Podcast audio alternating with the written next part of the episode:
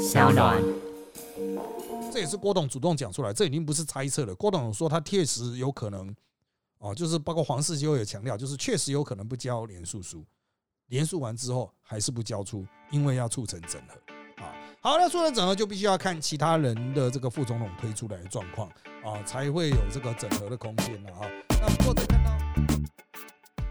大家好，欢迎收听今天的人造文本特辑开讲，我是周伟航。今天第两百零一集主题是：哎，到底啊，这个要挑谁当副总统候选人呢？呃，是要选防御力比较高的，还是攻击力比较强的呢？好，那我们这一集的主题啊，就这个比较没有那么实事性，我们来谈副手的选择。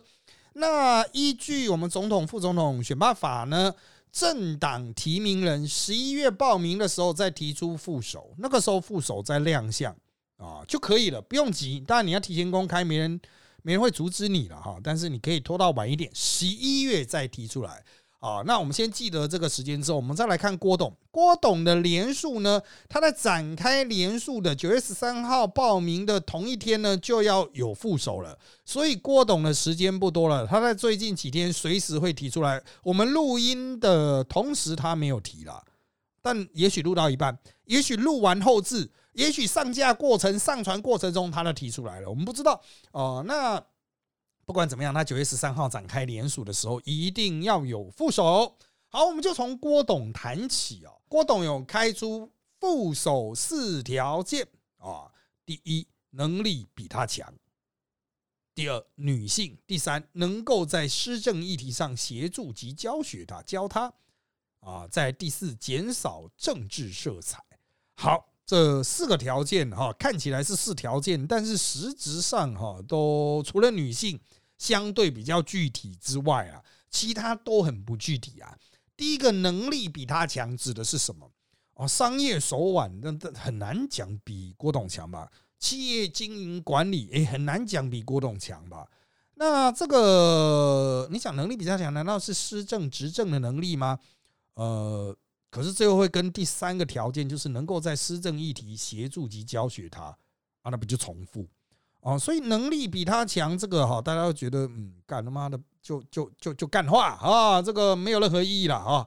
好，那再来是大多数人看的，就是能够在施政议题上协助及教学他，以及政治色彩比较少一点这两个条件。第三条件和第四条件，减少政治色彩的意思，通常都是说这个人不会被归类为政治圈，他可能是一个圈外人。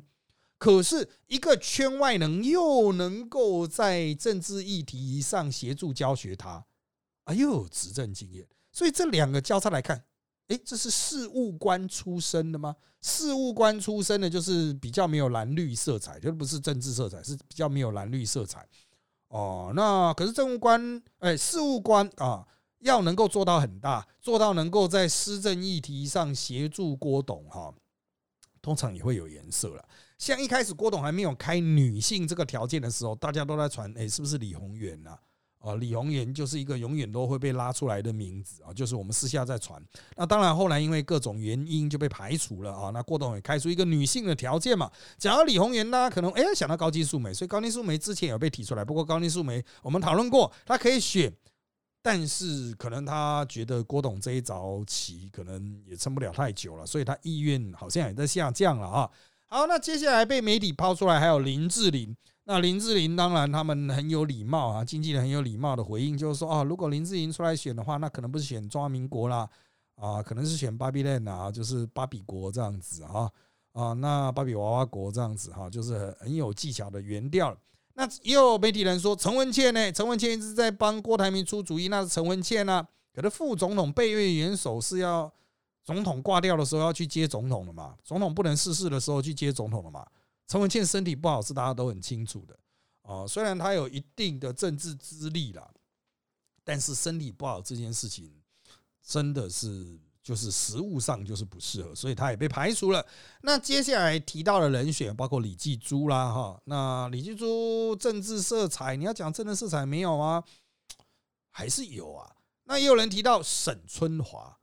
啊，媒体人沈春华，那沈春华到底适不适合呢？嗯，施政议题能够比郭董更懂，还能够教他吗？啊，这也是有一点困难啊。所以郭董到底能够找到谁呢？原来国民党的那一挂人那一票人，现在还在国民党内的人，可能就比较没有办法啊。好，所以有人说郭董可能会先随便提一个人，然后等他展开联署之后，最后他不送出联署书，那这个副总统候选人就自己退掉，因为他本来就不够格，不适格。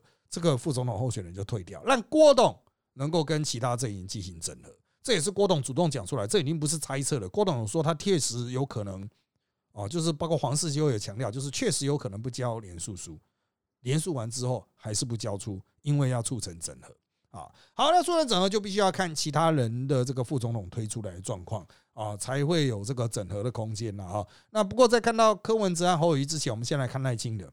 民进党的副总统候选人也倾向找女性，啊，就是这个，比如说，呃，小美琴啊，这些萧大使一直都是呃被设定是这个副总统优选人啊之一哦。那也有人认为副总统是不是会让萧大使啊没办法一展长才啊，让他更加受限啊？原本可以自由在美国啪啪走，后来变成副总统都不行啊，是不是有所损失？那另外一个传出的人选是郑丽君。啊，郑丽君也有不少人在拱啊，她也是一个女性从政的标杆呐，哈，那她也有相对应的知识含量，所以被赖清德指派为国政蓝图召集人，哦，就是实际上的政策组的总负责啊。那我个人认为，这个位置他交给郑丽君之后，感觉起来他当副总的机会就下降很多了啊，比较可能在之后哈出任。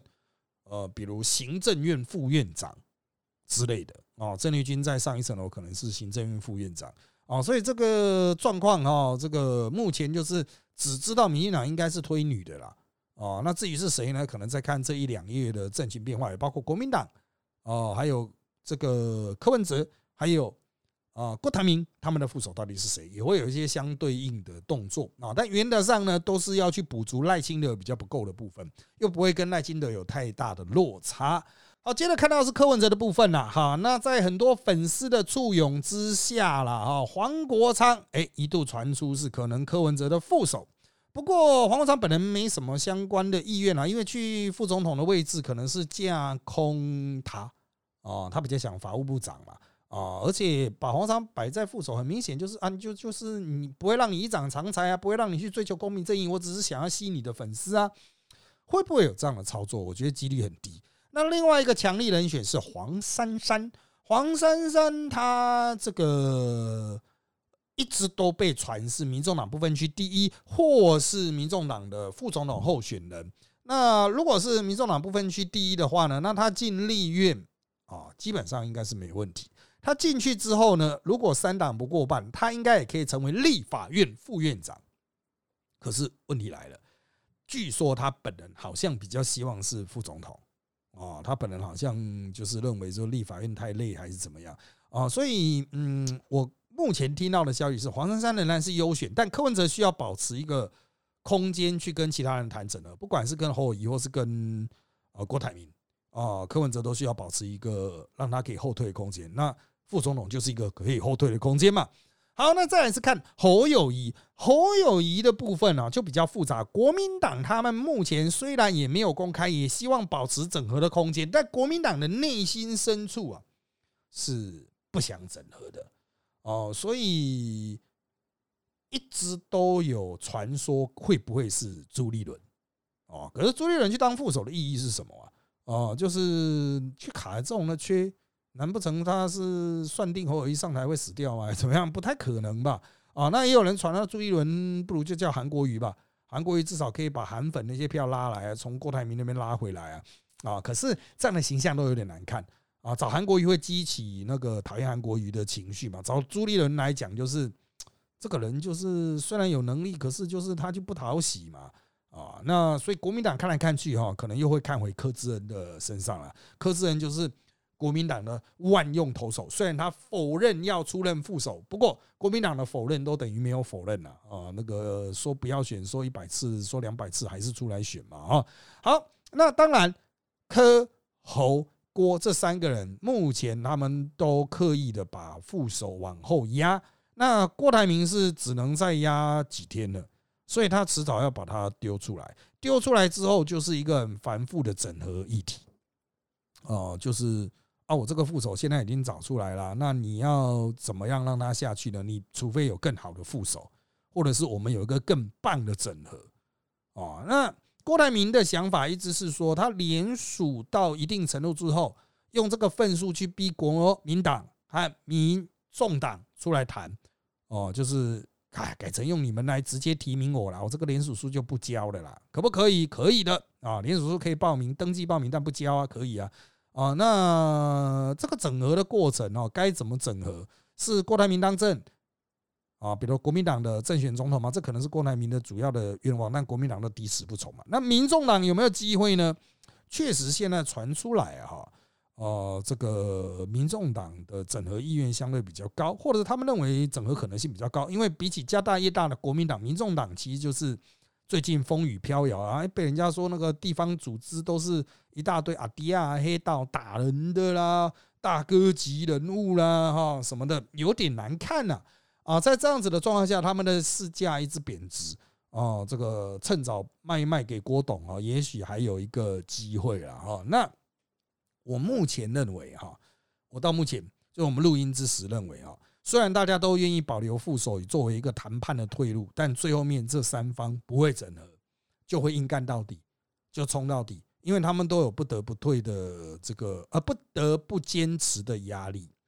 啊，这个压力是来自于自私吧？啊，就是我已经努力了那么久，哦，凭什么要我牺牲？要也是你牺牲，因为我就是看不起你。已经不是科学数据的问题，是打从心里憎憎恨对方。憎恶对方，厌恶对方，啊，那在这样的状况下，没办法整合，啊，没办法整合，硬整合票也开不出来，貌合神离嘛，啊，那这其实他们已经开始彼此互相伤害，彼此互相攻发，在一些议题上，你们现在没有看到，是因为相关的议题被洗掉了，但是接下来这个真正展开实战的时候，特别是到了九月底、十月初。哦，开始哈，会慢慢把选举炒热。我认为啦，哦，我认为这个三个非绿彼此之间的内讧、内战会打得比共同攻击赖清德要来的激烈。哦，那这个议题，这个会一路炒到大概十一月、十二月。哦，那那个时候可能会三王之中有一王比较强势，可是已经来不及了，因为都报名了嘛，十一月底报名了。民进党就是啊，想办法把战局拖到十二月，让你们都退无可退啊，然后最后面就进大选了。哦，进大选，民进党都把你碾过，因为你柯文哲可能还是抱着你的五趴，郭台铭还是抱着五趴啊，你菲律直接削弱十趴，后面就不用玩了，你亏直接就下去，大家觉得你没希望，你的支持者觉得你没希望，就不会出来投票了。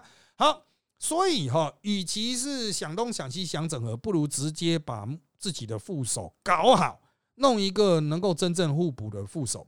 啊，那有王路轩的经验，国民党应该会避免副手带着包而出现，因为现在是朱立伦主持，朱立伦被王路轩害得很惨啊，所以我认为侯友谊推出来的副手人选虽然不会亮眼，但保证安全，防御力很强。那柯文哲呢？柯文哲如果只能推出黄珊珊的话，那黄珊珊现在到现在为止，他的角色都还是比较隐藏。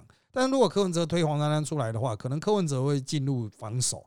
啊，黄珊珊会转为进攻，哦，就是我认为民众党的副手应该是攻击性的。那郭台铭呢？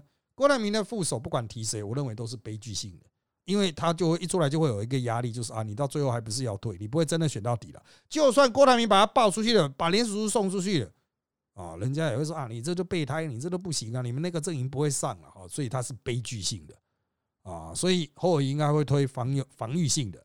柯文哲会推攻击性的副手啊，那郭台铭就推悲剧性的副手啊，那赖清德呢啊随便了啊，随便都可以了啊。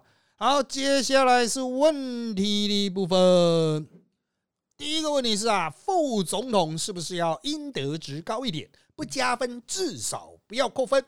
确实如此啊。那讲应得值这个概念，就是过去的所作所为的累积嘛。啊，你要这个多积积阴德啊，哈，那不是积积阴德了，哈，是多积一下阴德了，哈。那这种人到底在哪里？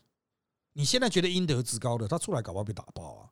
哦，所以这真的是各阵营最大、最痛苦的一件事情。自从 Me Too 事件之后，自从赖清德大刀斩下去之后，哦，讲干话不行啊！啊，之前的动手动脚摸人不行啊！哇，这个家里面有违建，现在也不行啊！真的很辛苦，真的很麻烦啊！但是再怎么辛苦，也要生一个人出来。啊，那我认为啦，加分的人应该不多哦，加分的人应该不多。最后面副总统默默，就是不能讲默默，就是等级差一截的状况应该会很明显啊。就副总统的等级差总统的等级差一截的状况会很明显。好，下一题，找艺人来当副总统会是可行的选择吗？啊，你这是看到泽伦斯基吗？哦，我认为参政是所有国民的权利。那艺人就是在一个领域里面有不错的表现的人，你也可以找运动员呢，哦，那你也可以去找一些各行各业的成功，像郭董企业家嘛，哦，他都可以选总统的，我认为是可行的。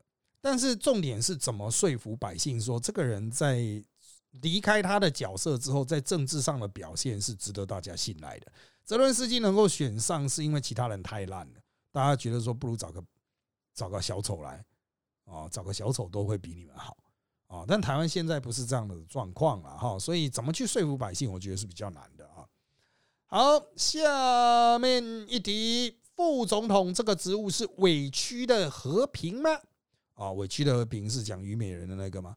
啊，这副总统当然了，虞美人跟郭董比较亲，这个大家都知道，但他应该不会去当郭董副总统了。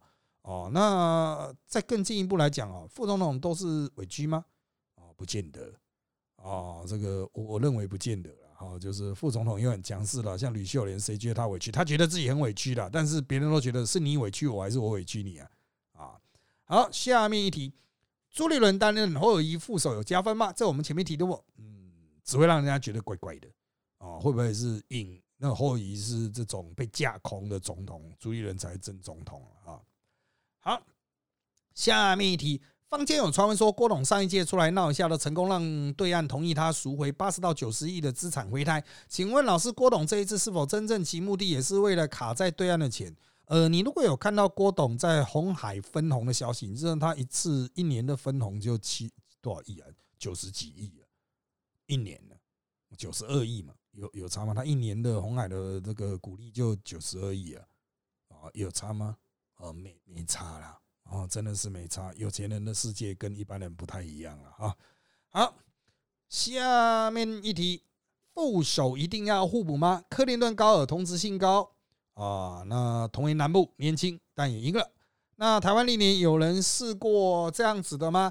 嗯，台湾的正负同质性最高应该就是连宋和啊，就是二零零四年哦，连宋同质性是就至少。吨位等级是差不多的啊，那同质性就是国民党培养出来的官僚啊啊，当然一个是本省级，一个是外省级这样子。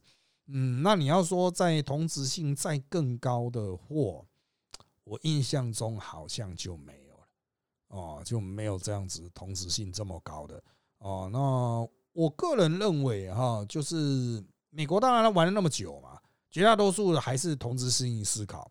啊，那种啊，不就是异质性、异质性的思考，就互补啦，互补性思考。那同质性的的确是比较少啊。就美国选总统选那么久啊，所以没有一定要互补，但互补发挥的加成效应啊，在台湾其实有时候是蛮明显，因为大家都是个性比较鲜明的政治人物嘛啊。好。呃，下面一题，赖清德可以找小英当副手吗？总统不能连任，改选副总统，我觉得这有宪法前世的问题。虽然我没有查到相关的可以或不可以哈。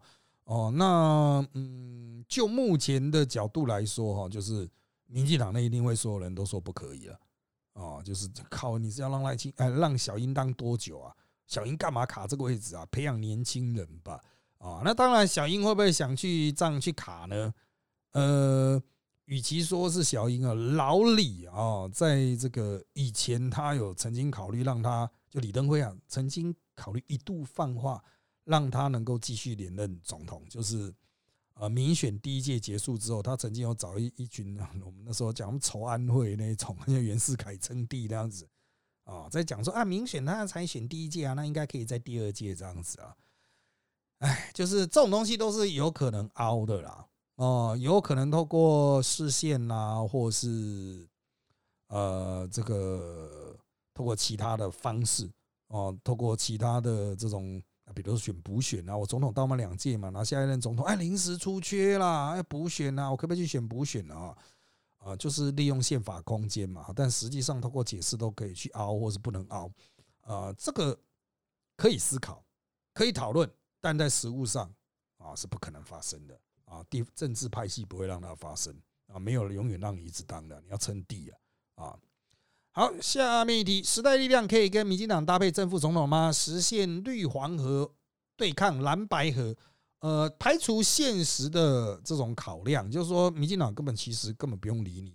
哦，在技术上、法律上是有这种空间的，就是总统、副总统可以是不同政党或联合推荐，两个政党联合推荐，那报的时候拿一份就可以了。所以实际上意义不大啊。好。下面一题啊，跟我们前面讲的很像。郭董科比想找女性企业家，那找那个宇昌生技前董事长蔡博士，英文是不是很符合呢？确实符合条件啊，但是就实物上不可能了啊。技术上可不可能就凹啊？哦，技术上总是有诠释的空间啊。好，下面一题，想请问，现在看来赖的副手声势最高的应该是肖美琴。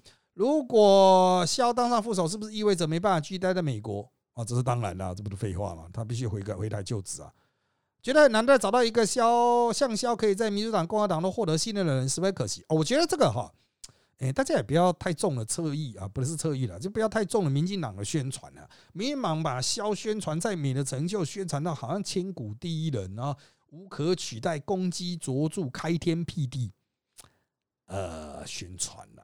啊，这个两国的互动有很多主客观条件，大使个人的特质当然很重要。如果派一个完全不会讲英文去的，当然是不行啊。但是你要说他完全无可取代吗？他个人的政治资本，他个人的人际关系跟国家利益和国能不能维护国家利益，其实可以重叠，但不尽然必然相关。哦，也许下一任驻美大使哦，跟他个人条件天差地别，却意外的有很好的表现，谁会知道呢？下面一题：民进党现在定于赖清德一尊的态势下，副总统候选人是不是会是赖清德的主观意志大于派系意见？一定是参考赖清德的这个个人的偏好，因为是要跟他合作嘛，你总不能推一个他他不喜欢的人啊，啊，还是要以他的个人喜不喜欢为意见啊为主流。但是呢，赖清德也会考虑到派系平衡了啊，所以你看现在提出来都跟小英关系不错嘛。就赖清德也会刻意的去找一些就其他各派系能够接受的意见，它是一个呃大家不断凝聚共识的过程，而不是说我情纲独断这样子啊。下面你一般而言，副手需要做安全调查吗？一定会做的啊，一定会了解他的身家背景，以免像王如玄案惨案再次发生啊。好，下面一题啊，如果我是赖清德、侯友谊、柯文哲、郭台铭团队中有重大影响力的核心幕僚，会分别建议上述四位候选人找谁或何种类型的副总？原因是什么？对于赖清德的建议就是软性的，呃，能够让年轻人开心接纳的女性的副总统候选人。那对侯友谊来说也是女性的啊，副总统候选人，然后最好是外省籍的。如果不是外省籍的话，哦，那可能就是来自于商业界啦，或是跟商业界关系好一点的啊，因为侯友谊是军工教的体系嘛，啊，好，那至于柯文哲呢？柯文哲的副手哈，那我认为小党当然是要尝试把饼做大，所以柯文哲的副手可以去找一些可能就是在各行各业非常杰出、有成就的人才啊，那。医界就不用了，因为柯文哲自己是医生嘛，那可能就是可能商界吧，哈，柯文哲被批评是不会经营管理，那可能也是去找商界，你会发现说，哎，干商界意外受到欢迎，侯尔仪和柯文哲都是。好，那郭台铭呢？郭台铭就是前刚独断的形象太太明确了，太硬了，所以他需要一个能够软化他的女性，让郭台铭不敢生气的女性。啊，那这个女性的年纪什么？我建议是轻一点啊，跟郭台铭形成一个对照，去补足她比较不足的部分啊。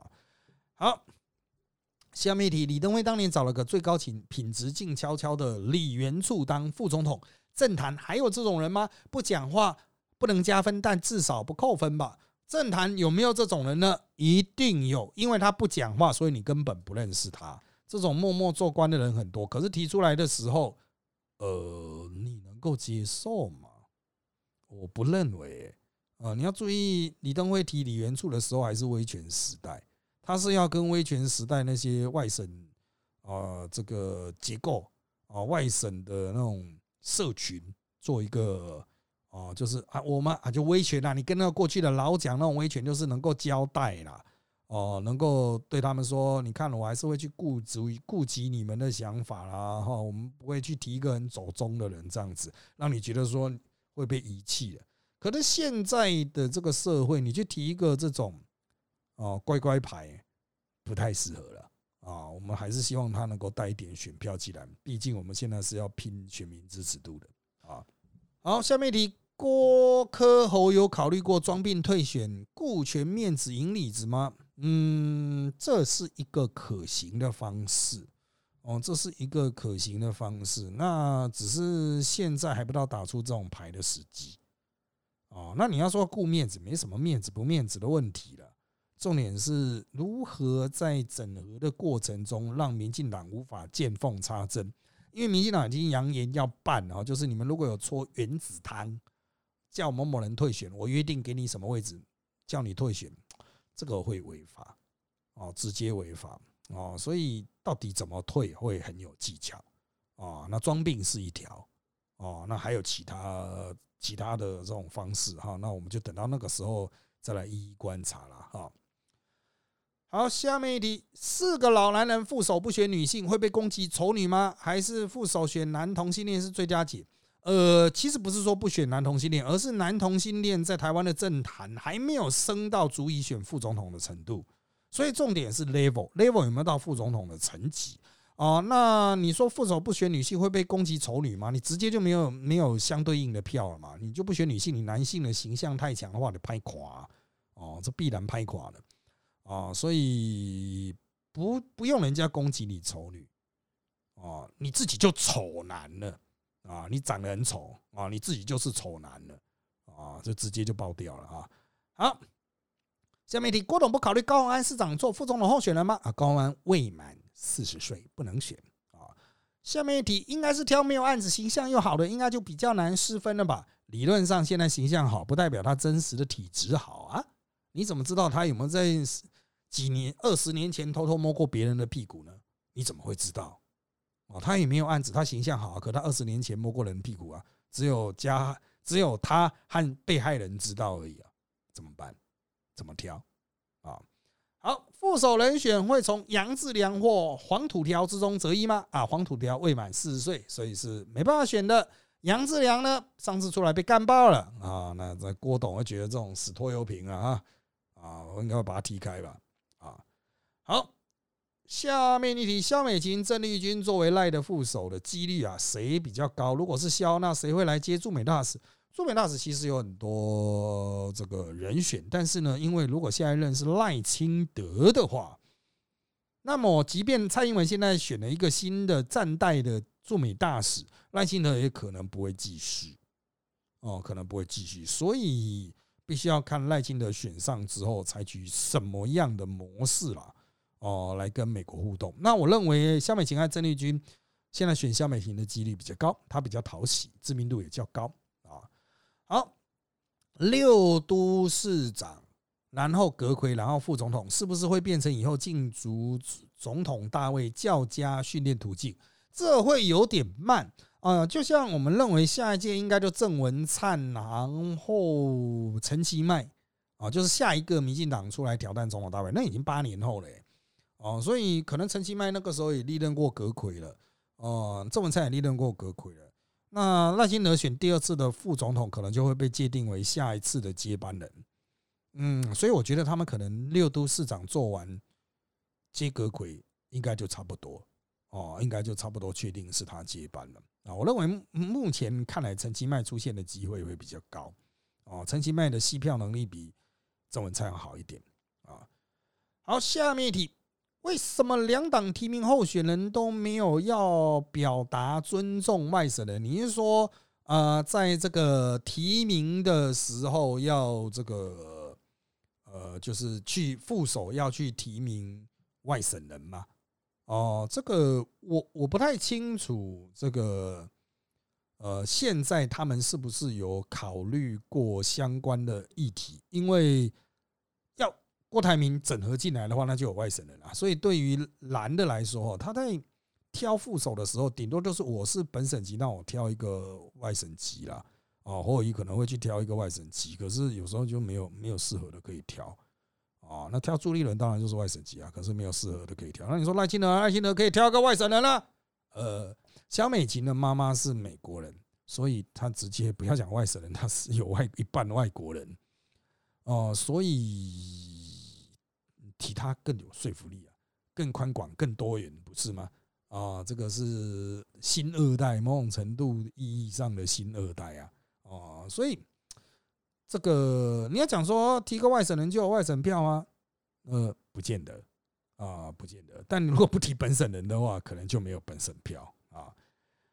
好，下面一题：找新住民或原住民当副手有没有搞头啊？当然有搞头啊，可是就是一样，要你要有那个未接的人去。承担这个职位了，像肖美琪嘛，到了这个位阶就才有办法去选这一个啊。好，下面一题，科找的副手会是互补性的，还是说又是那种科幻想，只要找个不同光谱就能搬动那个阵营的票？呃，目前传说的黄珊珊也不是不同阵营的，就是还是他阵营的啊。好，下面一题，科为何一直找那些一定会败票人在地方上帮他跑？该不会他的副手也会找那种败票仔？呃，副手应该不会去找败票仔，可是他在地方上就是找不到人。你说为什么柯文要找这些人？因为他找不到人，硬要生一个党组织出来，就只有这些人啊。那你可以说，那就不要当组织啊。是的，可是一定会有人问，呃，那为什么啊？就是无限大车轮嘛。当你没有党组织时候，人家会说你党这么大，为什么没有地方党部？好，那办了地方党部之后要找谁？找不到人了，只有阿迪啊。人家说为什么没有一些社会型的名流教授？黑龙嘴炮啦，时代力量就有这种经验嘛？你锤几多一一大堆啊。啊，根本就撑不住，因为没有经营地方的经验嘛。哦，那阿迪一天到晚都在经营地方呢，我在地方上鬼混呢，都在地上滚呢。好，下面一题，赖清德挑一个一贫如洗、没有案子、形象又好的副总统，是不是几乎没有可攻击的地方了？